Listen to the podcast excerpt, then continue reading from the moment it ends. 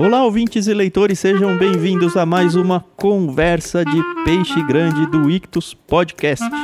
No programa Conversa de Peixe Grande, a gente conversa, como você já sabe, com um peixe grande, de um jeito bem descontraído, sobre várias coisas. E como sempre, a gente nunca consegue fugir disso, termina falando sobre livros. Eu sou Thiago André Monteiro, arroba Vulgutan no Twitter. Eu estou aqui com a minha amiga Carol, que vai explicar pra gente o que é um peixe grande e quem é o ou a peixe, peixa, não sei como dizer isso, ou quem é o peixe grande que vai conversar com a gente hoje. Tudo bem, Carol? Tudo bem, Thiago, e você? Tudo na paz. Eu sou o arroba somente Carol lá no Twitter, segue lá. Eu tenho a incumbência de explicar o que é um peixe grande, né? Peixe grande, nós aqui do Clube Ictus consideramos pessoas que têm uma grande influência dentro do cristianismo. Então nós temos a honra de chamar homens e mulheres e conversar um pouquinho com eles sobre o que é o livro, qual a importância do livro e a gente ainda sai com uma listinha dos livros que marcaram as suas vidas. Hoje não vai ser diferente e a gente vai conversar com uma autora fantástica. Se você acompanha a gente pelo irmãos.com, você já ouviu um programa que nós gravamos a respeito de um livro dela. Então, nós vamos falar hoje com a Vanessa Belmonte, autora de O Lugar da Espera na Vida Cristã. Ela também é coordenadora dos cursos de EAD do projeto Cristãos na Ciência. Ela é work na Labri Brasil. Então, a gente também já entrevistou o Guilherme há uns meses atrás e hoje a gente tem a honra de conversar com ela, além de ser coordenadora da Escola de Teologia lá da Labri. Vanessa, Seja muito bem-vinda. Muito obrigada por aceitar o nosso convite e espero que você se divirta com a gente hoje. Olá, Carol, Thiago e todo mundo que está nos ouvindo. Muito obrigada pelo convite. É, e para mim é uma honra, uma alegria estar aqui com vocês, compartilhando, especialmente sobre livros. A gente está muito feliz mesmo por você ter aceitado o convite. É sempre muito bom assim, mais até do que conhecer pessoas novas, é conhecer pessoas que a gente já conhece de alguma forma, né? Como a Carol falou, a gente já leu o seu livro. E a Carol, eu não tenho muito esse perfil de quando eu conheço a pessoa eu imaginar a pessoa falando, mas a Carol falou que já faz toda a diferença para ela, né? Muito legal isso, gente. Obrigada demais pelo carinho, por terem é, comentado né, sobre o livro nesse episódio do Irmãos.com. Foi muito legal. E para mim ainda é assim muito surpreendente ver é, pessoas lendo esse livro e comentando sobre ele. Então eu fico muito feliz mesmo de perceber como Deus está fazendo esse livro espalhar aí pelo Brasil. Mas antes da gente entrar na conversa de verdade, a gente tem a brincadeira que você ouvinte já conhece e deve estar até ansioso por ela, que é o nosso dicionário. O nosso dicionário é muito simples. Cada um de nós vai desafiar um, um outro para que essa pessoa use uma palavra difícil ou pouco usual dentro do contexto da nossa conversa. E se essa pessoa se essa pessoa chegar até o final do programa e não conseguir usar, ela vai ter que pagar algum tipo de prenda, alguma coisa, um trava-língua, algo do tipo. Até hoje só uma das pessoas que a gente fez não conseguiu chegar e vamos ver se a Vanessa vai ser a segunda ou não. Ou que sabe eu e a Carol, porque a palavra que vai ser estipulada não, não tá muito fácil não. A gente fez um sorteio antes, então a gente já sabe quem uhum. vai pegar cada um, quem vai desafiar cada um. E é importante lembrar ao ouvinte de que qualquer uma dessas palavras, ela pode ser usada como código de cupom de desconto na assinatura de qualquer um dos nossos planos lá em clubeictus.com.br. Então você vai ter 10% de desconto na primeira mensalidade Lembrando que essas palavras têm validade só de uma semana. Então, se você está ouvindo esse programa tentando usar esse cupom e não está funcionando, provavelmente ele já perdeu a validade e você tem que ouvir um programa mais recente para ver qual é a palavra da vez. Dito isso, eu vou começar com as honras. Eu vou desafiar a Carol com a palavra é. incunábulo. Lembrando que o código de cupom de desconto não tem acento, cedilha nem nada tá bom?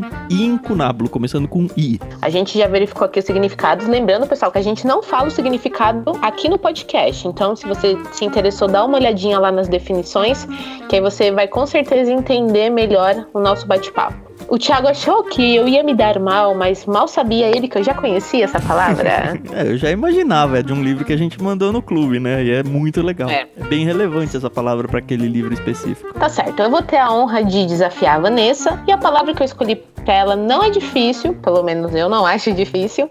Vanessa, você vai ter que usar a palavra perdulário. Uau, ok. eu tava com muito medo dessa parte. Não, é bem tranquilo. Ok, vamos ver como é que ela vai conseguir entrar na nossa conversa.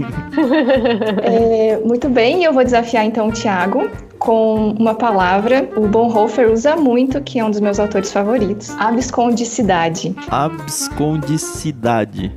É com B mudo, né? É, B mudo, B de bola. Vamos lá, né? Vamos ver se eu consigo usar ela no normal ou se eu vou ter que apelar e usar uma variação dela. Vamos ver.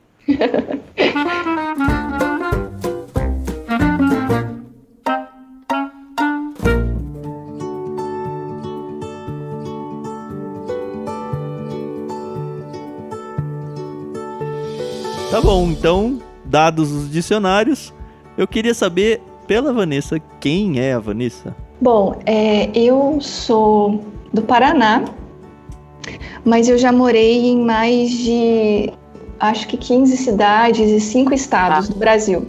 Eu já perdi a conta. Enfim, morei em Santa Catarina, no Paraná, é, em Minas Gerais, Mato Grosso, Mato Grosso do Sul. Por isso que eu acho que eu fiquei com um sotaque meio indefinível, assim. Qualquer lugar que eu vou. Você já tá pessoas... com 70 anos, então, é isso?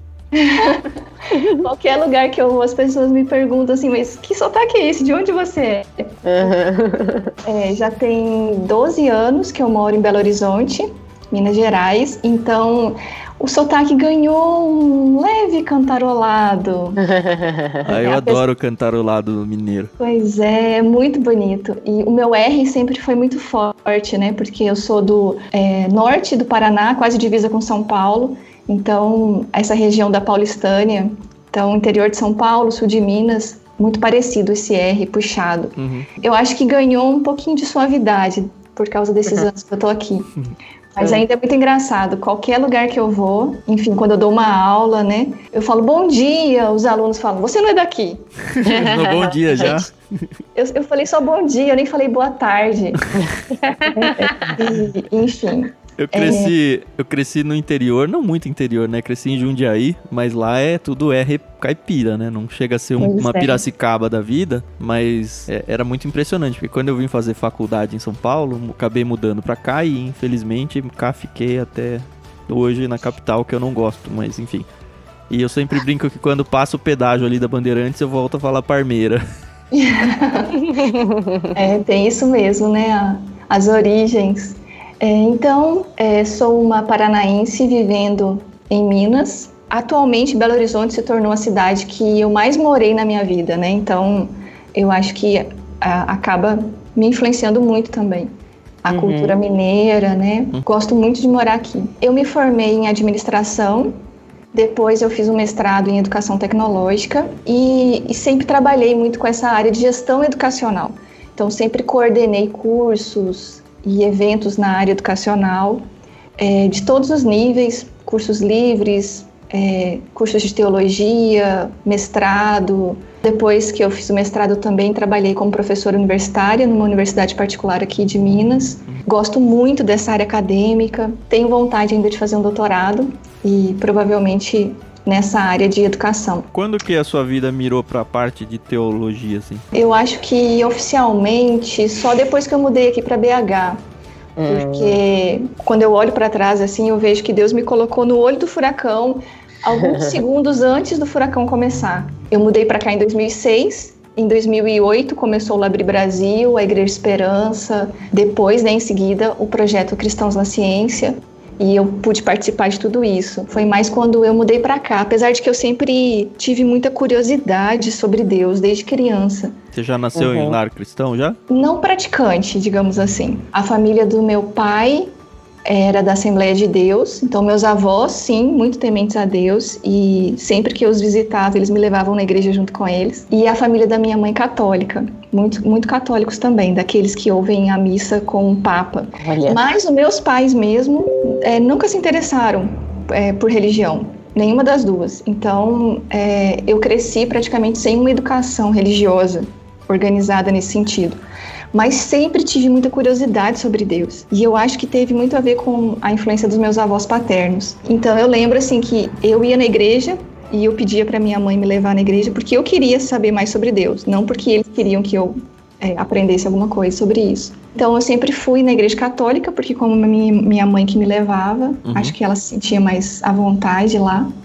Então eu cresci na igreja católica e aí por volta dos 20 anos, quando eu estava no meio da universidade, comecei a frequentar uma igreja evangélica, fui mais para esse lado. E não rolou um estresse na família por causa disso, não? Não, porque eles não tinham muita preferência e para eles não era uma coisa muito muito relevante assim naquela época, né? É, depois todos eles também passaram a se interessar por isso e começaram a frequentar igrejas evangélicas. Mas na época não foi estresse nem nada. Eu lembro que eu sempre tive muita curiosidade para saber sobre Deus. Uhum. Mas não sabia muito também aonde procurar, assim. Então, eu acho que só depois que eu comecei a frequentar uma igreja evangélica, por volta dos 20 anos, já foi uma igreja reformada, então aí eu me deparei com um universo gigantesco de teologia, livros, assuntos para investigar e para aprender. Isso foi por volta de 2000, eu acho. E aí, em 2006, eu mudei para BH e comecei a me envolver com isso mais diretamente, né, por causa do, do Ministério do Labri Brasil. Passei a escrever, a pesquisar, a estudar mais sobre isso mais diretamente. Como que você descobriu o Labri? Foi lendo Francis Schaeffer como a maioria ou ele meio que caiu no seu colo? Como é que rolou? Essa foi uma história muito legal. Para resumir, muito resumido, quando eu me formei, eu fui trabalhar como secretária de uma escola de cursos de teologia de um homem que era da minha igreja. Então, era uma igreja reformada que gostava muito de estudar, e aí ele abriu uma escola de cursos livres que praticamente atendia o próprio público da igreja. Isso lá em Maringá, no Paraná, onde eu morava. Uhum. Uhum. E aí ele convidava pessoas para dar cursos. E numa dessas ele convidou uma pessoa aqui de BH para dar um curso essa pessoa falou que não podia, mas que queria indicar um amigo que estava dando cursos sobre cosmovisão cristã. Esse amigo se chamava Guilherme de Carvalho. Aí meu chefe entrou em contato com ele e falou assim: Olha, eu queria te convidar para vir aqui em Maringá dar uma semana de um curso sobre cosmovisão cristã. Aí ele falou: Claro, eu topo, mas eu dou esse curso junto com um amigo meu chamado Rodolfo Amorim. E você não tinha nem ideia de quem eram essas pessoas? Nada, nada, nada, nada. Aí eu entrei em contato, comprei passagens e pedi a apostila para eu poder xerocar e, disponibilizar para os alunos. Isso foi a recém convertida, digamos assim. Então eu tava assim, sabe aquela pessoa que lê tudo que vê pela frente? Uhum. Aí então eu li a apostila deles no mesmo instante que eles me enviaram. E praticamente as principais referências eram Francis Schaeffer. E eu não tinha a menor ideia de quem era esse senhor. Fui procurar na biblioteca da escola onde eu trabalhava e tinha todos os livros do Francis Schaeffer lá em algumas semanas eu li, eu acho que é a trilogia e o Verdadeira Espiritualidade. E aí em todos os prefácios, né, ele fala Francis Schaeffer foi o responsável pela criação do Labri Brasil, nananana, nananana. Aí eu tô assim, mas o que, que é isso? Do que, que ele tá falando? É, o que, que é essa comunidade que ele criou? Aí eu entrei na internet, no site do Labri Internacional, e fiquei assim em choque. Eu fiquei eu fiquei muito, muito assustada de ver que existia um lugar como esse. Mas um lugar... isso aí era o Labri Brasil já, ou Vanessa? Não, não, não, não, nem Ah, não é nem... o Brasil, então, que você falou que ele foi responsável pelo Labri Brasil. É o da Suíça, né, que você Desculpa, tá falando. Desculpa, o Labri, é, o Labri Internacional. É, uhum. a comunidade Labri. Eu fiquei, assim, muito espantada de ver que existia esse lugar, um lugar onde as pessoas podiam ir para conversar sobre Deus e fazer perguntas e viver uma vida em comunidade. Sem julgamentos, assim, sem é, religião baseado... ou igreja, uma doutrina fechada, assim, né? É, e baseado nos ritmos da família, que também é muito diferente dessa ideia de uma comunidade hippie, de pessoas livres, é, baseada em valores e princípios que, que regem mesmo a realidade. Então, eu fiquei assim muito espantada de existir um lugar como esse e a sensação que eu tive foi assim: meu Deus, eu, eu sinto como se eu tivesse nascido para para ir para esse lugar, mas não tem Labri no Brasil e eu nunca vou poder ir para um Labri no exterior. Foi ao mesmo tempo assim, uma, eu senti uma felicidade muito grande de descobrir o Labri e ao mesmo tempo uma tristeza muito grande de pensar que eu nunca ia ser capaz de ir para o Labri. E aí, enfim, o Guilherme e o Rodolfo vieram. Isso foi, eu acho que 2005, se eu não me engano. É, vieram, deram esse treinamento. Aí no último dia, o Rodolfo virou e falou assim: orem por nós, porque a gente tem vontade de trazer o Labri para o Brasil. Quem sabe um dia não exista um Labri no Brasil. Aí eu lembro que nessa hora eu saí da sala. Você estava ouvindo esse curso aí? É, eu estava assistindo o curso com eles. Aí eu saí, fui para minha sala e orei. E eu até escrevi a minha oração, eu tenho essa oração escrita. E Legal. aí eu, eu perguntei assim: Deus, será que um dia eu vou ter alguma coisa a ver com isso? Olha. E, e foi assim: silêncio durante praticamente um ano e meio. Uhum. Porque, enfim, eu tentei manter contato, mas nenhum dos dois respondia meus e-mails. é, Olha, foi aí... difícil conseguir o Guilherme pra gente entrevistar também, viu? A gente tentou muitas vezes, mas a gente entende que as é. agendas são complicadas mesmo. É, e eles recebem muitas mensagens, enfim, eu não consegui manter contato nenhum com eles. Eu não sabia de absolutamente nada como estava esse projeto. É, em 2006 eu recebi uma proposta de emprego para mudar para cá. E aí um mês que eu estava nesse emprego, quem que entra no meu escritório? Guilherme de Carvalho. aí ele olha para mim, eu conheço você de algum lugar.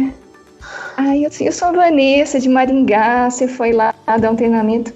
Verdade. O que, você tá fazendo aqui? Ele ignorou que você já tinha mandado e-mail para ele, é isso? Completamente. isso. Aí, enfim, eu comecei a caminhar mais perto e aí isso foi 2006. Em 2007 começou o projeto do ProLabri Brasil. Eles foram para o Labri da Inglaterra, né, é, para conhecer mais. Depois eu fui para o Labri da Inglaterra em 2008 que legal! Foi quando oficialmente começou o Labri no Brasil e eu tô, então, desde então, junto com eles. Puxa, é. que legal. Você considera é, que o Labri Brasil, é, ele é próximo, igual, quanto igual ao que é a referência do Schaefer? Porque assim, quando eu li a trilogia do Schaefer, eu tava no seminário, foi exatamente o que você descreveu aí. Foi um, um espanto bom, assim, no sentido de, cara, que impressionante que existe um negócio desse, ou que existia um negócio desse. Eu nunca imaginei que isso coubesse no mundo de hoje, sabe? E aí eu pensava, mas poxa, que pena que isso não existe no Brasil e assim, eu só não cheguei na parte ainda de fazer parte do Labri daqui como você fez.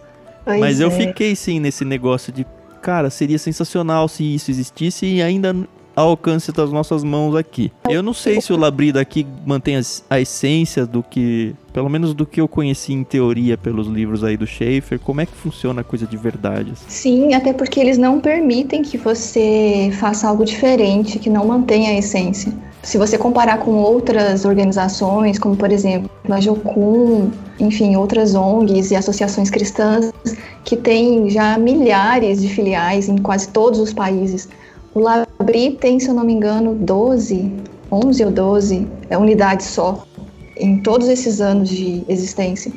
Então, eles são muito, muito, muito criteriosos e cuidadosos para autorizar alguém a começar um trabalho. E existe uma, super, uma supervisão, assim? Do... Existe um acompanhamento muito próximo, desde o início, quando você demonstra interesse. Outras pessoas no Brasil já tinham demonstrado interesse em, em trazer o Labri para cá e eles não autorizaram. É, então, a gente precisou passar um longo tempo com eles lá, porque não é simplesmente reproduzir algumas atividades ou fazer coisas, é você crer em um Deus que se manifesta dessa maneira e você manifestar isso convivendo com pessoas. Então, não é tanto o que você faz, mas é a base do que você crê e da sua vida com Deus. O Labrida aqui, ele realmente preserva as mesmas características e foi isso que eu fiquei assim muito espantada quando eu voltei, depois de seis meses que eu fiquei lá no Labri da Inglaterra, é, e ver o Labri Brasil aqui acontecendo e perceber que era a mesma coisa. O que a gente não conseguiu ainda é, realizar aqui são termos muito grandes de estudos para receber pessoas. Cada Labri tem os seus períodos de estudo, onde ele fica aberto para receber estudantes. Então, uhum. a Inglaterra é o que tem períodos maiores, que vão de dois meses e meio a três meses. Quando a gente tentou fazer períodos grandes assim aqui, nós vimos que não funcionou. Porque, por exemplo, hum. quem tem condições no Brasil de ficar três meses sem trabalhar e ficar três meses full time estudando no Labri, por exemplo, pagando uma diária, mesmo que seja uma diária uhum. muito inferior de um hotel, é muito diferente a nossa realidade aqui. Mas a logística então, é estilo um albergue ou alguma coisa, ou não? O Schaefer ficaria ofendido de você falar Desculpa, albergue. É, mas. é, é, você entendeu? é um hotel mais. Um hotel mais. Mais tranquilo, assim, não sei. É, não, na verdade, a ideia é a família. As famílias uhum. moram no Labri e recebem pessoas para morar com elas nas suas casas. Então, é dentro dos seus ideia, filhos a, e ambiente caseiro é, mesmo.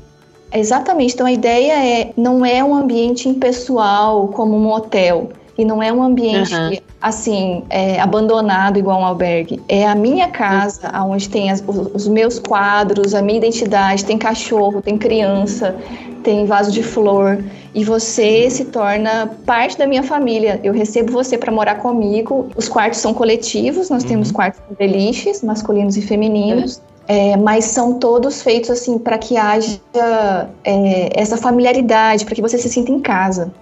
Eu acho que é o tipo de ambiente que você tem que conhecer, né? Você tem que visitar para entender na sua totalidade, né?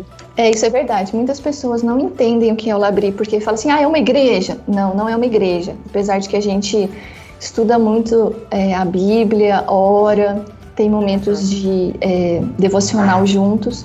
Ah, é uma escola, é um seminário? Não, não é uma escola, é um seminário. Apesar de que a gente estuda muito, tem uma biblioteca maravilhosa. Então, assim, é difícil de explicar, porque o Schaefer realmente misturou esses elementos todos nesse contexto da família. Sim. É, quando você lê o Schaefer, você percebe que é difícil de definir mesmo. Eu tenho uma dúvida pessoal, o Vanessa. É, você falou que já recebeu pessoas na sua casa e provavelmente já deve ter visto outras pessoas indo para casas da comunidade lá. Existe ou não aquele tipo de gente que vem, talvez em busca de uma abscondicidade da vida, de pessoas, de situação? O que eu quero dizer aí é que ela tá vindo talvez com a motivação errada. Sim ou não? que bonitinho, gente. Oh, que orgulhosa. Né? Eu acho que sim, muitas pessoas buscam para fugir, para se esconder, talvez, né, de problemas. Mas não é esse o foco da Labri, né? Mas assim, eu, eu tô pensando no, no, na essência que eu li no Schaefer. Não é o foco, eu... mas eu aceito porque eu, você precisa mudar de vida e eu vou te ajudar nisso. É meio que isso. Eu não acho que ele definiu, assim, é, a ideia é receber qualquer pessoa. Tem uhum. pessoas que estão bem resolvidas com a sua fé em Deus, mas querem estudar um pouco mais a fundo, talvez como integrar essa fé com alguma área específica da vida.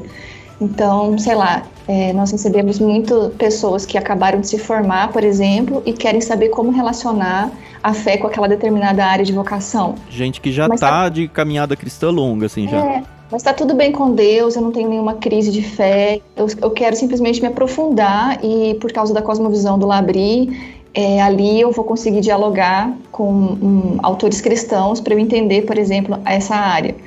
E, às vezes, são pessoas que já tiveram um relacionamento com Deus e passaram por, por dificuldades, por crises, é, às vezes perderam a fé, é, enfim, leram alguma coisa do Schaefer e de vontade própria, né, quiseram ir ao Labri ou tiveram algum amigo, algum pastor, algum líder, algum irmão, alguém da família que falou assim: olha, você tem que ir para o Labri. E aí é. eles vão mais por confiança, mas eles não têm a menor ideia do que, que é até chegar lá. A gente recebe pessoas de todas as motivações, pessoas que estão com raiva, estão com ressentimento de Deus, pessoas que estão é, brigando com Deus e pessoas que são totalmente indiferentes, que não, nem percebe que tem uma crise, mas enfim, tá com uma fé super vazia e superficial. Até pessoas que estão tudo bem, pessoas de todas as idades, qualquer ponto da jornada. Então eu acho que o Schaefer não tinha uma preocupação muito grande de delimitar esse foco. Uhum. Na época dele, especificamente, eu acho que ele recebeu um público que não é muito a nossa realidade hoje, nos labres de modo geral, que são pessoas de outras religiões e ateus mesmo, que iam lá para conversar com ele, uhum. para ter um diálogo mesmo, para entender aonde que a existência em Deus se encaixa com a realidade. Isso mudou um pouco, realmente. Hoje em dia, de modo geral, a gente recebe mais cristãos. Mas isso mudou por causa do perfil das pessoas que buscam, porque se chegar alguém com esse perfil, tudo bem, né? Exatamente chegar alguém com esse perfil, tudo bem. A ideia é que haja diálogo, né? Então, enfim. Se a pessoa estiver interessada em ter o diálogo, seja ela de qual crença for, de qual religião for, ela é bem-vinda. Legal. Eu tenho duas perguntas em relação ao Labri. A primeira é, se eu quiser fazer parte da equipe, é, como que funciona? É, só eu sendo cristã é o suficiente? Eu tenho que ter algum tipo de formação? E a segunda é, se eu quiser participar do Labri, não como worker, mas como uma pessoa que quer estar ali, como é que a gente pode fazer? É, tem um é. processo seletivo? Como é que funciona? Não, é só aparecer. A gente tem todo ano, finalzinho do ano, assim, a gente já divulga a agenda com todas as datas do ano todo aonde a casa está aberta para receber pessoas. Atualmente nós temos um retiro de um final de semana por mês. Então todo mês é, a gente recebe pessoas um fim de semana para estudar algum assunto, então fica um tema definido. Pandemia e, parou com isso ou não? É, na pandemia nós tivemos que adiar, cancelar, na verdade, todos. Desde março a gente não tem recebido ninguém. E nós temos três momentos onde nós temos o que nós chamamos de nanotermos. São termos de estudos bem pequenininhos, então são nanotermos, uhum. aonde nós ficamos um período maior aberto, então geralmente em janeiro a gente fica até 15 ou 20 dias, e uma semana em junho e uma semana em outubro. Nessa semana é, não tem um tema definido, você escolhe o que você quer estudar. Às vezes pessoas que estão cansadas, né, que querem tirar um tempo para ficar em estudo, em oração é, ou tem um interesse específico com alguma demanda, então a gente recebe pessoas nesses períodos maiores. E aí tem uma tutoria individual também para cada um. Então é totalmente livre, qualquer pessoa, o único pré-requisito é ter acima de 18 anos para você poder uhum. participar. Com relação a você se tornar parte da equipe, é um processo mais orgânico, assim. É, não tem também nenhum pré-requisito, formação, nada mas geralmente são pessoas que vão muitas vezes como estudantes, né? Gostam, depois voltam como helpers. Em cada retiro, em cada um desses eventos, nós contamos com a ajuda de pessoas que vão para trabalhar, para cozinhar, para nos ajudar na, na, logística, na organização da casa. Uhum. Então, geralmente são pessoas que se identificaram com o Labri, foram várias vezes como alunos, voltaram várias vezes como helpers, e aí eles demonstram que querem caminhar mais perto, né? E aí a gente começa a orar por isso e, e Deus vai conduzindo as coisas. A pessoa tem que mudar para ir, né? É, no caso tem que mudar para cá. Aí é tipo um, sei lá, um condomínio, um monte de casas juntas, é isso?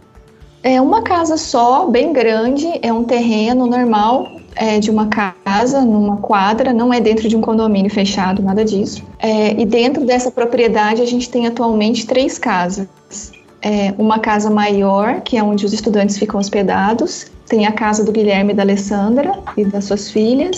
Uhum. E a casa de um outro casal, que é a Bruna e o Daniel Ortiz. Eu atualmente não moro no Labri, ah, eu só tá. fico lá quando tem as atividades, porque a gente ainda precisa construir mais casas mesmo, ainda não tem condições para todos os obreiros morarem lá. Então isso é até uma, uma limitação para a gente receber mais obreiros, né, para ter mais workers. Uhum a gente ainda precisaria construir mais casas é, para permitir que mais pessoas possam participar da equipe. Vamos orar, né, para que cresça. Eu já achei que a Carol ia falar vamos orar para eu ir aí. É, quem sabe, né? A gente Ai, nunca pode dizer não, né? Venha mesmo, Carol, nos conhecer, passar um tempo aqui, vai ser muito bom. É, eu tenho muita vontade. Desde que eu conheci o Labri, é, a gente leu aquele livro que é Uma Família, da Edith. Sim, e, gente, é do jeito é maravilhoso. E do jeito que ela descreve, é impossível você não ter vontade de pelo menos conhecer, né? É verdade. Então eu acho muito bacana.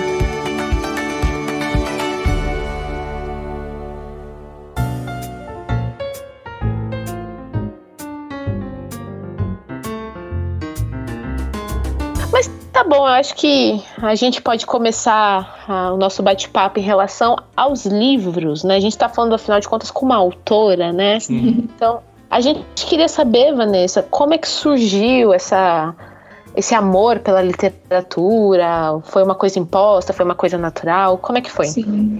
É, eu estava até pensando sobre isso hoje para a gente gravar essa conversa, né? E aí eu lembrei de uma coisa que eu já tinha me esquecido. que os livros sempre foram assim meus melhores amigos. Eu sempre gostei muito, muito, muito de ler, desde muito criança. Eu acho que como eu mudei muito de cidade, e aí era muito difícil ter amigos, porque imagina, eu não sei se vocês têm filhos. É, eu tenho dois, um de 10 e um de 3. Então, e eu imagina, tenho um de um ano. olha só, que bonitinho. É, imagina assim, uma criança com, sei lá, começa aí, né, com 5, 6 anos de idade para a escola, aí ela fica um ano nessa escola, começa a ter os seus amigos, aí muda de cidade estranho de novo na escola. Aí, hum. quando começa a fazer uma amizade, começa a conhecer alguém, muda de novo.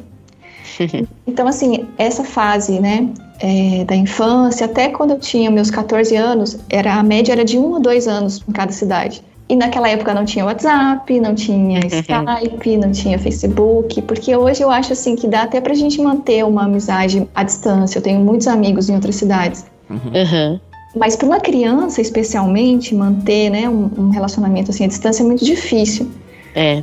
Então eu acho que eu meio que me refugiei nos livros. Eu sempre gostei muito de ler. Eu não lembro assim como que isso começou. Meus pais não são muito de leitura, não gostam de ler assim. E então eu não sei. Acho que foi meio que um refúgio mesmo. Você é filha única, não? Não, eu tenho um irmão mais novo. E ele lê? Nós dois gostamos muito de ler, sim. Uhum. E sei lá, foi uma coisa meio espontânea, talvez pelas próprias é, escolas, pelos professores que a gente teve.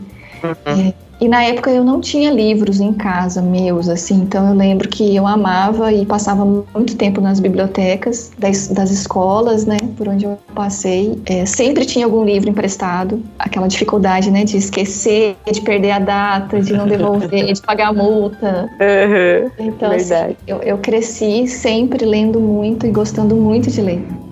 Que legal. Eu acho muito legal porque hoje em dia as pessoas não têm mais essa de ir até a biblioteca, né? E achar os tesourinhos e achar os inconábulos. Infelizmente as pessoas elas têm tudo muito à mão, né? É, não tô falando mal, mas tem os e-books também que com um toque você já consegue. O, o seu livro mesmo a gente leu ele via e-book, né? Então, eu acho assim que por um lado a tecnologia ela veio, né, e ela facilitou muitas coisas, mas acabou perdendo essa coisa, né?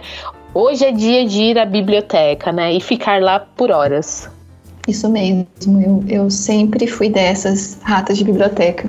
Bons tempos, eu lembro com saudade dessa fase. Como é que surgiu a ideia de escrever O Lugar da Espera na Vida Cristã? É, então, eu, eu comento com algumas pessoas que Deus me enganou. Ele não me falou que era para eu escrever um livro sobre esse assunto. Aí, quando o livro estava pronto, já era tarde demais para eu revisar e, e fazer tudo que eu achava que deveria fazer porque ia ser um livro. Eu sempre gostei muito de escrever e escrevia assim muito nos meus cadernos, né, depois no computador, assim, e compartilhava algumas dessas coisas com, os meus amigos mais próximos. E aí alguns amigos começaram a me cobrar assim que eu tivesse um site, que eu postasse textos, que eu compartilhasse com as pessoas, especialmente pessoas mais distantes que não faziam parte do meu círculo aqui próximo, né?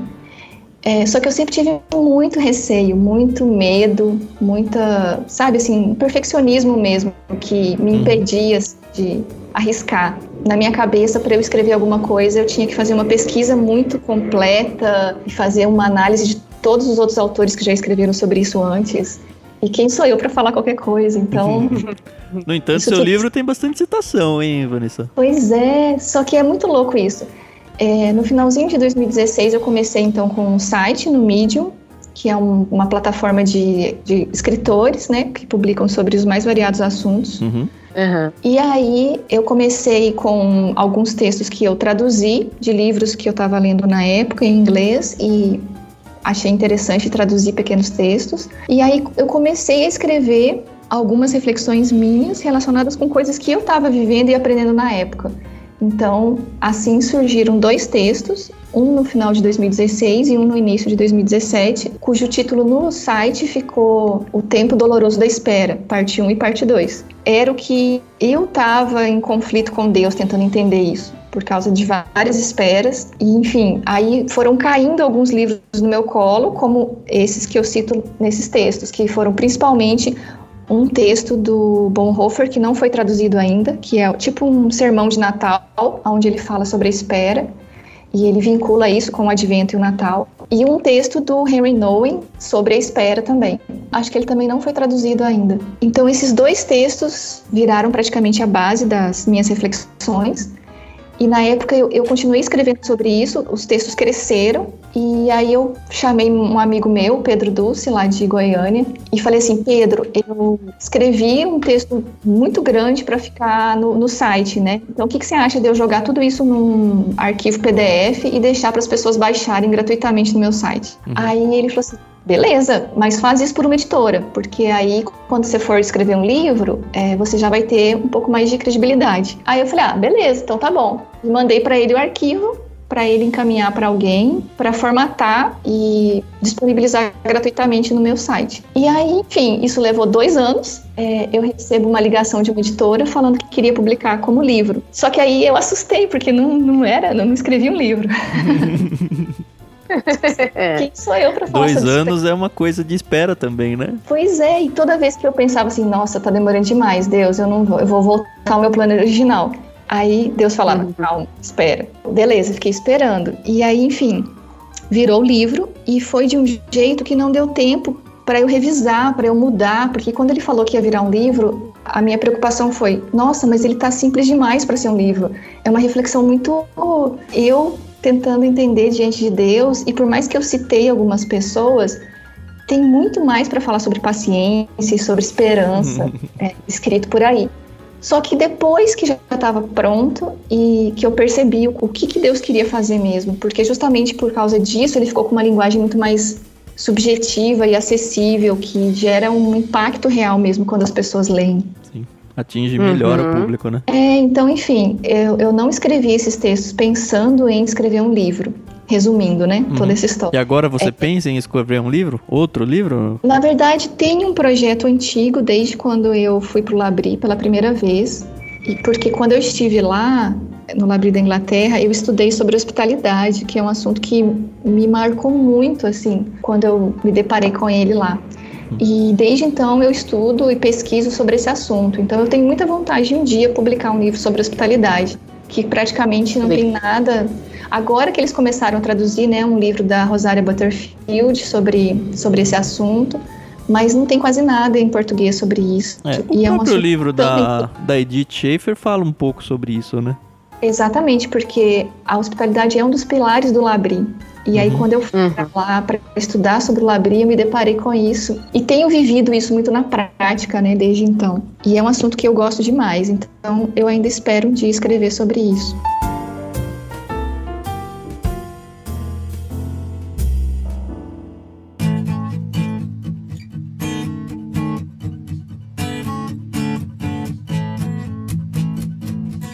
Então vamos ao que interessa. Queremos a lista. É, que livros começaram a marcar? Vocês falou que é leitura desde criança, né? O que que te pegava nessa época? Vamos começar cronologicamente aí. Pois é, eu não, eu não lembro assim muito de livros nessa época da infância e da adolescência. Talvez provavelmente eram aqueles livros obrigatórios que a gente tinha que ler, né, no ensino médio. E dessa época eu lembro um que me marcou muito foi Senhora de José de Alencar que eu gostei demais dessa história e Sim. na época eu fiz até um teatro sobre ele, então eu acho que isso me marcou muito também. Mas assim, de livros que realmente mudaram minha vida foi mais para frente e livros mais ligados mesmo à vida cristã. Um livro que eu lembro assim que foi logo que eu me converti, digamos assim, que eu me deparei com ele, que eu também não conhecia e só muito tempo depois eu descobri que ele era um worker do Labri junto com Schaefer. É, foi um livro do Os Guinness chamado O Chamado. É aquele de terror, não é? pois é, não. É Como um que é o nome do autor? Os OS Guinness, da família Guinness Book. Uhum. Ah, ele é da família mesmo? Ah, é. Que legal! É uma família incrível, assim, e ele foi worker na Suíça junto com Schaefer escreveu muitos livros e tem muitos livros dele traduzidos para o português. Gente, leiam todos. Busquem aí os Eu não conheço do... esse autor ainda, não. É maravilhoso, porque ele tem toda essa pegada do Labri e ele escreve sobre temas muito importantes. Então, eu estava trabalhando nessa escola de teologia que eu comentei com vocês no início, e eu li esse livro durante um ano. Eu não sei dizer quantas vezes eu li, porque eu terminava de ler, eu começava de novo. Terminava, eu começava de novo. Terminava, eu começava de novo. Eu acho que em um ano eu devo ter lido ele umas 15 vezes, porque eu leio rápido também. Eu não sei se porque eu leio muito, eu acabo lendo rápido. Uhum. E esse foi um livro que me impactou muito. E, sei lá, isso foi há 10 anos atrás. E é louco pensar nisso, né? Porque a gente não imagina o quanto que os livros te formam e te moldam à medida que eles te expõem a verdades que vão te influenciar como você vai viver a realidade. É, isso é muito uhum. legal, porque a gente não percebe na hora, mas depois a gente vai percebendo meio que sem querer, no meio das conversas, no meio do vocabulário, Sim. no meio de, de assuntos que surgem. Você vê, você tá citando a ideia de um. Muitas vezes é. acontece comigo, aí eu, cara, eu eu não tenho ideia de que livro foi que eu lembro disso, mas eu li isso aqui. Eu não sei se você tem essa memória, eu queria ter muito Sim, essa fo memória fotográfica. A minha memória é muito ruim, mas uh, é, eu lembro de alguma coisa, às vezes eu não lembro de onde, nem de quem. mas esse livro me impactou muito porque ele deixa muito claro que, seja o que for que nós fazemos, nós fazemos diante de Deus e para Ele. E, e, não tem essa coisa de um chamado como uma vocação clara e definida em relação a um curso superior. Deus me chama para viver hoje e hoje Ele coloca diante de mim pessoas, tarefas, responsabilidades e me chama para executar isso diante dele, com Ele, para Ele. E eu acho que isso me marcou muito. Eu lembro que foi muito difícil na época de entender e por isso que eu acho que eu fiquei relendo e relendo e relendo tantas vezes até isso entrar dentro de mim mesmo e fazer uhum. sentido. E eu acho que isso moldou muito a minha forma de enxergar a realidade. Que legal. E de, e de, me envolver com tudo que eu faço, né? Com tudo que eu fiz, né? Ao longo desse tempo todo. Depois desse livro do Guinness, eu acho que eu fui muito impactada pelo Dietrich Bonhoeffer. Eu brinco com os meus amigos que se eu tiver um filho um dia, ele vai chamar Dietrich. Coitado. em homenagem ao Bonhoeffer. Me impactou muito. Eu acho que o primeiro livro que eu li dele foi A Resistência e Submissão, que são a, a coletânea de cartas, né, que ele escreveu na prisão. Foi bem no início também da minha caminhada cristã e me impactou muito, assim, o testemunho de vida dele, a forma como ele via o relacionamento com Deus, naquelas circunstâncias e foram circunstâncias muito difíceis, né, de perseguição, de Segunda Guerra Mundial, nazismo, campos de concentração, necessidade de se posicionar politicamente, de dar testemunho e de cuidar das pessoas. Então, e dar a vida, né, que literalmente ele deu a vida, né? Isso mesmo. Então, sempre me impactou muito isso e durante muito tempo, assim, eu me vi diante de situações difíceis e me comparando ou pensando assim, que, que o Bonhoeffer faria numa situação dessa? É. Como cristãos, eu acho que a gente vive algumas distorções e ilusões relacionadas no sentido de que tudo tem que dar certo e Deus sempre vai me abençoar e tudo que vai acontecer vai ser sempre o melhor para mim. Uhum. Mas Deus traz situações de conflito, Deus traz situações de sofrimento. Essa situação mesmo que nós temos enfrentado de pandemia mundial, de doença, de morte, de influência política, econômica na vida de todos nós, de isolamento social. Deus traz essas coisas à realidade também e nos chama para viver em fidelidade e obediência diante dele. Aí, enfim, eu li, eu tenho todos os livros do Bonhoeffer, li todos, é, e, e gosto muito, assim, eu aprendo muito com ele e os livros dele me influenciaram muito. Mas a referência maior que você tem para indicar pra gente é esse Resistência e Submissão. É, Resistência e Submissão, porque no, no, formato de cartas, eu sinto tanta saudade de escrever cartas, porque você vê, tem, os, tem tantos livros de cartas, né, do próprio Lewis, do Chesterton, é, de grandes é, autores que, através das cartas, eles ensinavam, eles revelavam aspectos importantes da vida com Deus, do relacionamento. Hoje em dia eu vejo que eu tenho conversas muito boas, mas elas são através de áudios do WhatsApp. Então isso não vai virar cartas. Não vai, né? Uhum. É, sabe, para alguém coletar isso um dia e transformar isso em, em cartas, isso virar um, um livro que que abençoe tantas pessoas como nós somos abençoados com essas cartas uhum. dessas pessoas. Verdade. Então, assim, as cartas dele são incríveis, tanto pela forma com que ele vai relatando as dificuldades lá na prisão, que são dois anos uhum. que ficou preso, uhum. quanto como ele deixa transparecer, né, a fé e o relacionamento com Deus. Então, É um livro que eu acho incrível, assim, a gente aprende muito com, com essas cartas. É, é. Mas, enfim, eu, eu gosto de todos eles. Uhum. O Discipulado também é um livro fascinante. Eu até já, já dei estudos sobre ele na nossa igreja. É, eu acho que é um livro muito importante que todo mundo tinha que ler. Discipulado, do Bonhoeffer. Realmente, é, são, é aquele tipo de livro que muda a tua vida, né? É. Te faz pensar por que, que eu tô aqui, o que, que eu tô fazendo da minha vida, né? Tem um outro livrinho dele que é Vida em Comunhão, que é muito pequenininho e é assim um livro que te destrói. Fala muito sobre como a gente vive uma vida em comunidade e o que é né, essa vida em comunidade para qual Deus nos chama. E é fantástico, assim, é sensacional também. Bom, outros livros eu sempre li muito ao longo da minha caminhada cristã, assim, os místicos cristãos.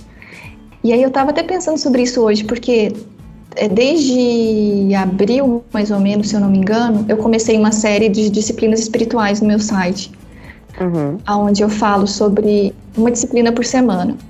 Então, oração, meditação, jejum, adoração, confissão, celebração, enfim, ao todo foram 15 disciplinas. E eu, eu gosto muito de dessa parte assim de vida devocional, uhum. é, essa espiritualidade do relacionamento, da caminhada com Deus, dia a dia, momento a momento.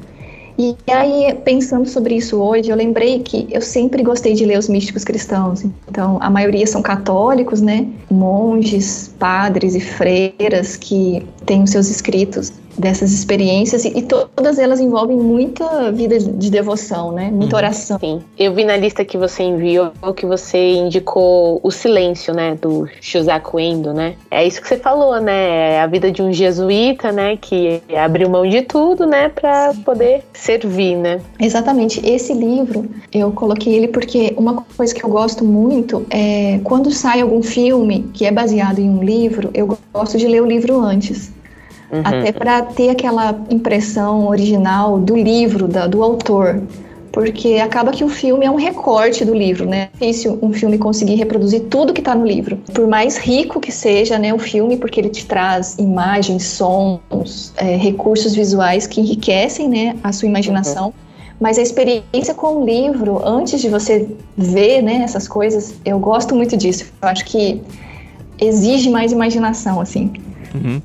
E quando saiu esse filme do Scorsese, né, O Silêncio, eu fui atrás desse livro e foi muito legal conhecer também um pouquinho dessa experiência da, da evangelização né, dos jesuítas lá no Japão. A gente mandou ele no começo lá do Clube Ictus.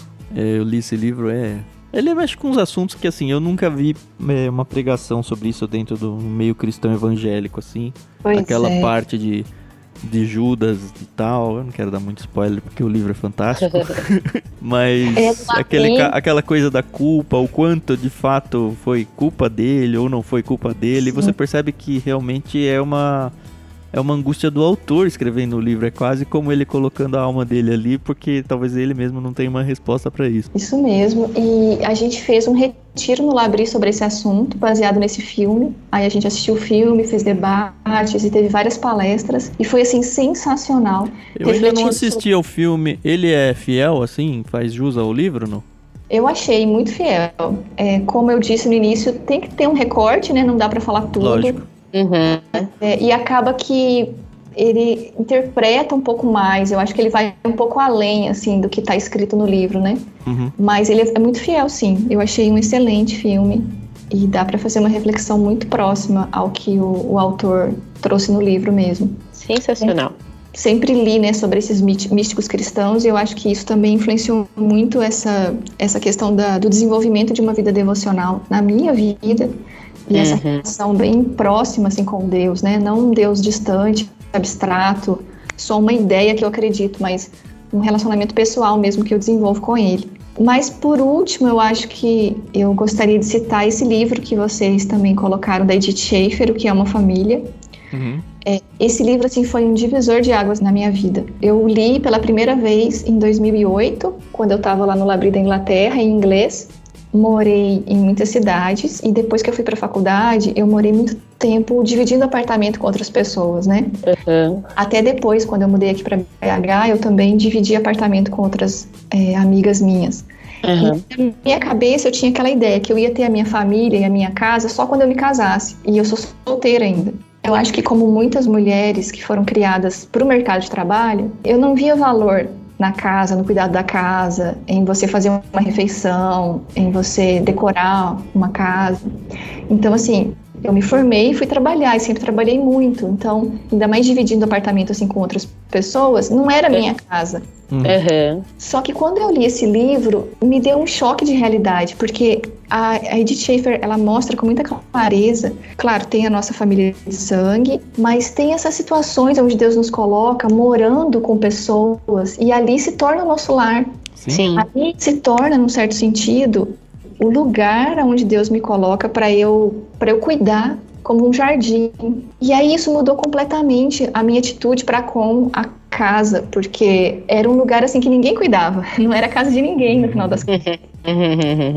E aí eu lembro que quando eu voltei do Labri, eu fui colocar quadros na parede, fui comprar um vaso de flor, fui comprar tapete, almofada pela primeira vez na minha vida, porque isso se tornou importante para criar um lugar de hospitalidade seguro, onde aquelas pessoas que morassem ali comigo pudessem sentir que ali era a nossa casa. Até como mulher mesmo, porque eu acho que a gente acaba tendo uma visão muito distorcida do valor desse cuidado com a casa. E a Edith mostra isso de um jeito muito bonito, o quanto que a mulher tem um papel importante para enxergar os ritmos da casa e trazer beleza, trazer harmonia. E o quanto que a gente está tão preocupada em encontrar sentido e valor lá fora no mercado de trabalho e despreza o lugar original, digamos assim, onde Deus colocou todos nós. Sim. E para quem convive nesse ambiente familiar, quando for mais adiante, tiver mais velho, a memória não vai tanto trazer esse negócio do trabalho. Vai trazer justamente essa segurança, essa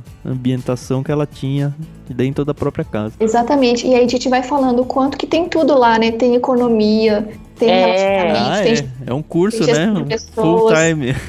É, tem gestão de pessoas, de conflitos, de projetos. É, tem engenharia, tem logística, é, tem gestão de pessoas, de é, você cuidar um do outro. Tem a parte educacional, que é muito forte, né? Uhum. Sim, Com sim. os filhos.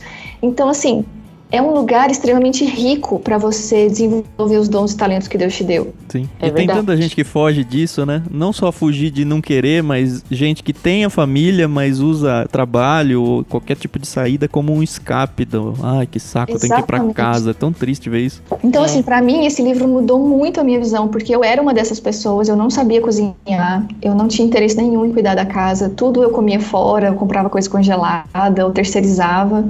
Além desse descaso, né, como eu ainda não tinha me casado, é, eu não tinha ainda meus filhos, então essas pessoas que moravam comigo, eu não tinha que me preocupar com elas também. Uhum. E mudou completamente isso. E aí eu fui aprender a cozinhar, eu fui aprender a fazer arranjos de flor, aprender a decorar a minha sala, aprender a conversar com as pessoas. Eu percebi isso. Muitas pessoas convivem com relacionamentos ruins dentro da casa, dentro da família, a ponto da família se tornar esse lugar onde a pessoa não quer ficar, mas elas não percebem que exige um esforço para criar harmonia, para criar respeito, para criar amizade mesmo, essa coisa de você construir memórias com essas pessoas e aprender a respeitar uns aos outros, as diferenças, criar ritmos na casa que estimulem a conversa, o diálogo, o cuidado um com o outro, a hospitalidade, ao invés de cada um ficar no seu quarto, cada um comer É. na frente da televisão. Para mim, esse livro foi muito importante porque me ajudou a enxergar de um jeito totalmente diferente a, a vida da casa, da família e o meu papel como mulher dentro dessa casa. Fez com que eu me sentisse assim feliz por Deus ter me dado uma casa, feliz por Deus ter me dado essas, esses dons e talentos, feliz por Deus ter me dado essas oportunidades e esses desafios de transformar esse lugar num lar de verdade. Ai, que legal. Na lista que você me enviou, Vanessa, você falou de uns livros que eu achei assim muito, muito, muito legal. Então você primeiro citou aí um tal de Tolkien, né? e também aí umas obras baseadas no senhor George Lucas. É, é, pois é, eu gosto demais. Não despreza dessas indicações, não, porque pra gente todas elas valem ouro. Pode gastar o verbo aí. É, pois é, eu comecei a ler Tolkien mais ou menos na época que surgiram os filmes mesmo do Senhor dos Anéis. Só que aí eu não queria assistir os filmes sem antes ler os livros. E aí eu lembro que eu fui atrás também dos meus amigos que tinham livros, porque isso é outra coisa interessante também de comentar. Eu nunca tive muitas condições para comprar livros, porque livros realmente são caros. Eu tenho muitos amigos que são perdulários em livros. Especialmente a compra de livros. É, uhum. E eu acho que é uma tentação mesmo, né? E hoje em dia, quando a Amazon faz alguma promoção, especialmente no Kindle, né, que é só apertar um botão. É, é uma tentação muito grande mesmo. Se você hum. realmente precisa desse livro, uhum. você está só esbanjando e comprando um livro que você nunca vai ler. Sim, ah, só fazer um adendo. Hoje de manhã eu estava conversando com o Tam, e aí eu falei para ele: eu tenho dois vícios na minha vida: comprar livros que talvez eu nunca vá ler e comprar Tupperware. A Carol é a, é a perdulária da Tupperware. É, eu sou a perdulária da Tupperware. Nossa, ainda mais se você gosta de ter sua cozinha organizada, você vai ficar enlouquecida com essas coisas da Tupperware. Sim, sim, pois é. Achamos outra Mas aí, hein, Carol? É.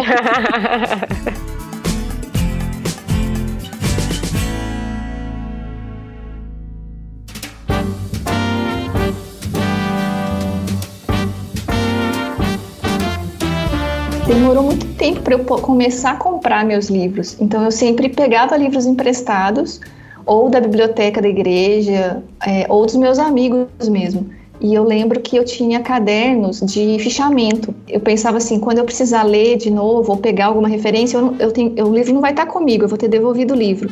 Então eu fazia fichamento de todos os livros que eu lia. Que legal! E hoje, e hoje eu tenho muita dor, porque eu tenho, sei lá, 30, 40 cadernos no meu armário que eu não tenho coragem de jogar fora.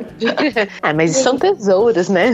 E assim, fichamentos, porque eu tinha que devolver o livro para a pessoa e eu precisava retomar, às vezes, alguma frase, alguma citação, e aí eu tinha lá, né, a frase com as páginas. Então é muito recente, sei lá, eu tava pensando aqui, deve ter uns 10 anos para cá que eu comecei a comprar livros livros mesmo, assim.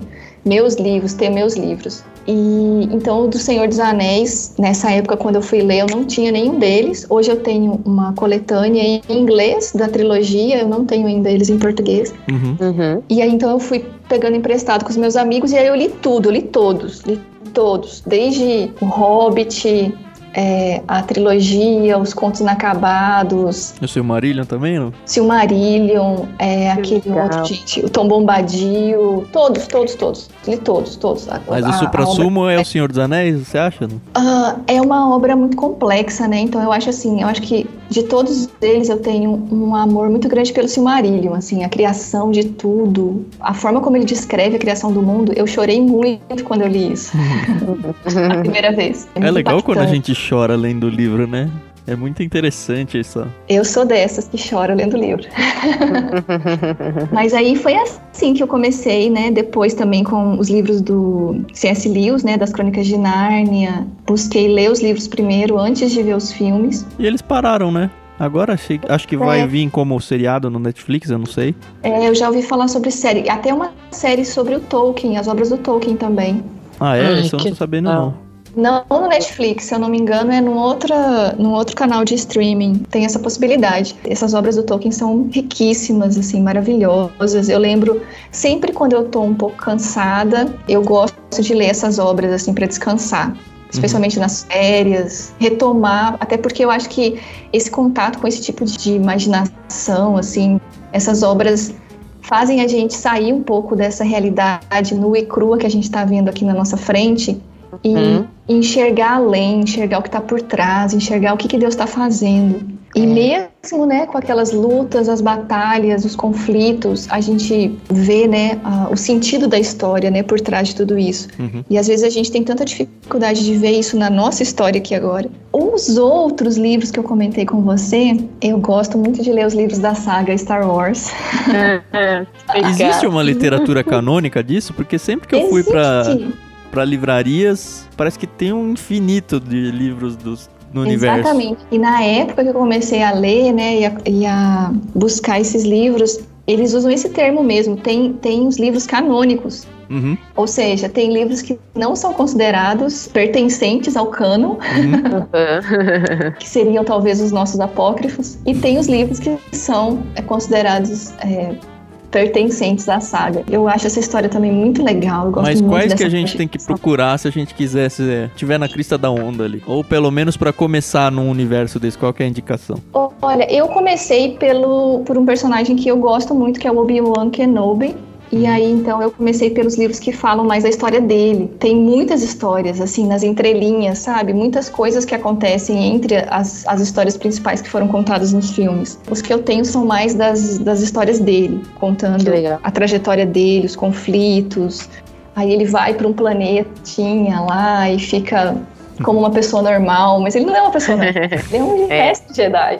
Pois é. E eu não sou tão expert assim para te dar orientações mais específicas, mas é tão variado, é tão rico que eu acho que você pode começar por qualquer lugar que vai ser legal. É, deve ser muito legal você, como autor, criador, criar um universo e você ver que o negócio é muito maior do que você um dia imaginou, né? Então. É, e estimular né, a imaginação de outras pessoas que continuam É. escrevendo sobre aquilo, né? Eu imagino Deve que deve ter muito muito legal. fanfic, né, em cima disso. Ah, com certeza. Eu não sou assim essa expert não. Eu só acho muito legal. Eu gosto muito dessas coisas assim de imaginação, e de ficção científica e tudo mais. Bom, ler é muito bom, né?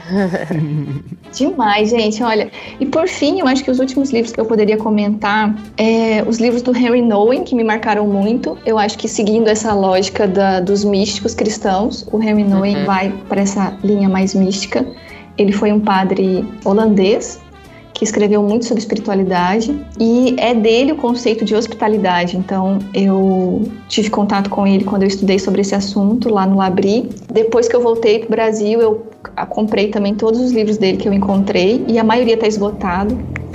É, e ele escreve de um jeito muito acessível sobre a vida cristã. Então, hoje em dia, você encontra alguns livretos dele, bem fininhos, que são, assim, incríveis e eu recomendo muito a leitura. É, um Qualquer deles livro é dele Espaço tem algum mais específico? é, tem um que chama Espaço para Deus, que é um livretinho muito fininho mesmo, que é muito bom. Resume bem, assim, essa parte da espiritualidade, da necessidade de você criar um espaço mesmo na sua rotina Uhum. para você ter é, esse contato com Deus fortalecido. Ele fala muito das disciplinas, né, da oração. E o primeiro livro que eu li, que foi traduzido para português como Crescer, os três movimentos da vida espiritual. E aí nesse livro ele fala sobre a hospitalidade, traz um conceito assim incrível de hospitalidade. Eu acho que o Harry Nowen, ele influenciou muito o meu estilo de escrita, porque isso eu acho uma coisa legal também. É, algumas pessoas perguntam se ler muito vai te ajudar a escrever. Eu acho que depende muito do que você lê. É. Porque você pode ler muitas coisas variadas, com estilos diferentes, né? De escrita, romance, ficção, crônica, Uhum. poesia. Tem muita coisa legal pra gente ler. Sempre tem aquele favorito, aquilo que te- aquele autor que te marca, que te impacta pelo jeito que ele escreve. Sim, com certeza. E o Harry Nowen é esse autor pra mim. Eu sou muito influenciada pelo jeito que ele escreve e eu vejo vislumbres assim do jeito dele no jeito que eu escrevo. Que interessante. Nossa, Vanessa, ah, acho que cada indicação sua vale aí um kit. Dá pra fechar um ano aqui, né? Nossa, pois é, gente, foi muito difícil escolher livros. Daria pra gente ficar falando muito tempo sobre eles. É, esse é um tema que não cansa, né? Mas como tudo que é bom dura pouco, né? É. Nós temos que encerrar a nossa entrevista com a nossa querida Vanessa. E assim, para encerrar, Vanessa, eu vou fazer algumas perguntas para você e aí você responde, não precisa justificar a sua resposta, um bate-bola bem rapidão, tá bom? Tá bom. Então vamos lá. Você prefere livro físico ou digital? Eu acho que físico, só que como eu leio muito em inglês, eu, eu compro muito livro digital em inglês, porque aí tem essa Aham. dificuldade de importação, é caro, tem Aham. tarifas, às vezes não chega.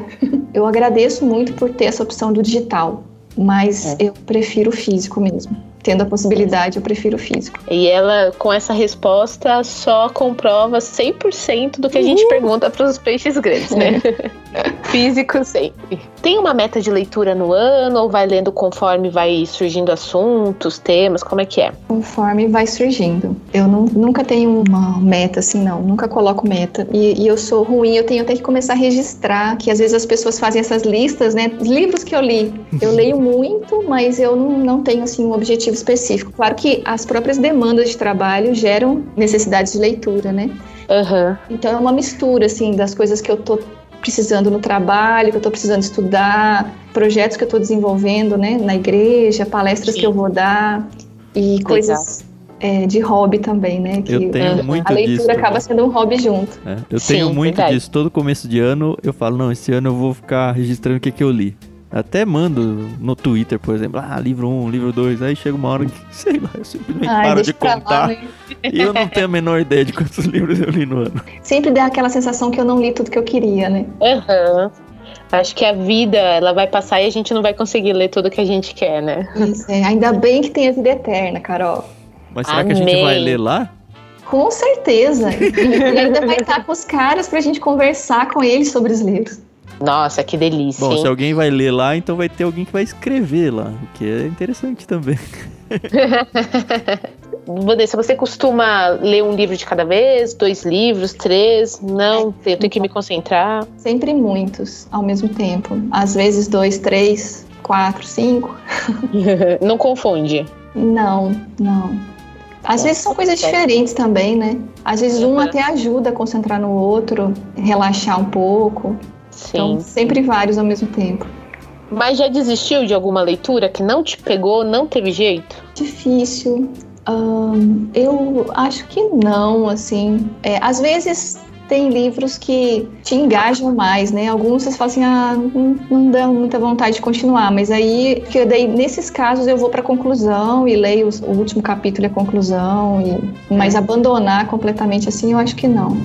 E assim, eu tenho uma última pergunta, eu sei que o Tan tem uma última pergunta, mas só para encerrar a minha parte, é, como você olha essa questão da curadoria? Hoje em dia, a gente sabe que quando a gente quer alguma coisa, quer conhecer desde um livro até um teólogo, a gente costuma procurar pessoas que têm uma boa influência né, nas, nas, nossas vidas. Então, como é que você olha essa questão da curadoria, no nosso caso de livros? Sim, nossa, eu acho que ela é fundamental, porque a gente precisa entender as nossas limitações e a gente não, não tem como a gente saber sobre tudo. E uhum. Deus distribui mesmo os dons de conhecimento entre nós. Então, uhum. é para a gente contar com a ajuda uns dos outros, sempre. Se acaba indo por um caminho que você leu alguns livros e compreendeu melhor alguns assuntos e, e, fez uns links com algumas teorias, então você se torna capaz de orientar outras pessoas que queiram caminhar por aí também.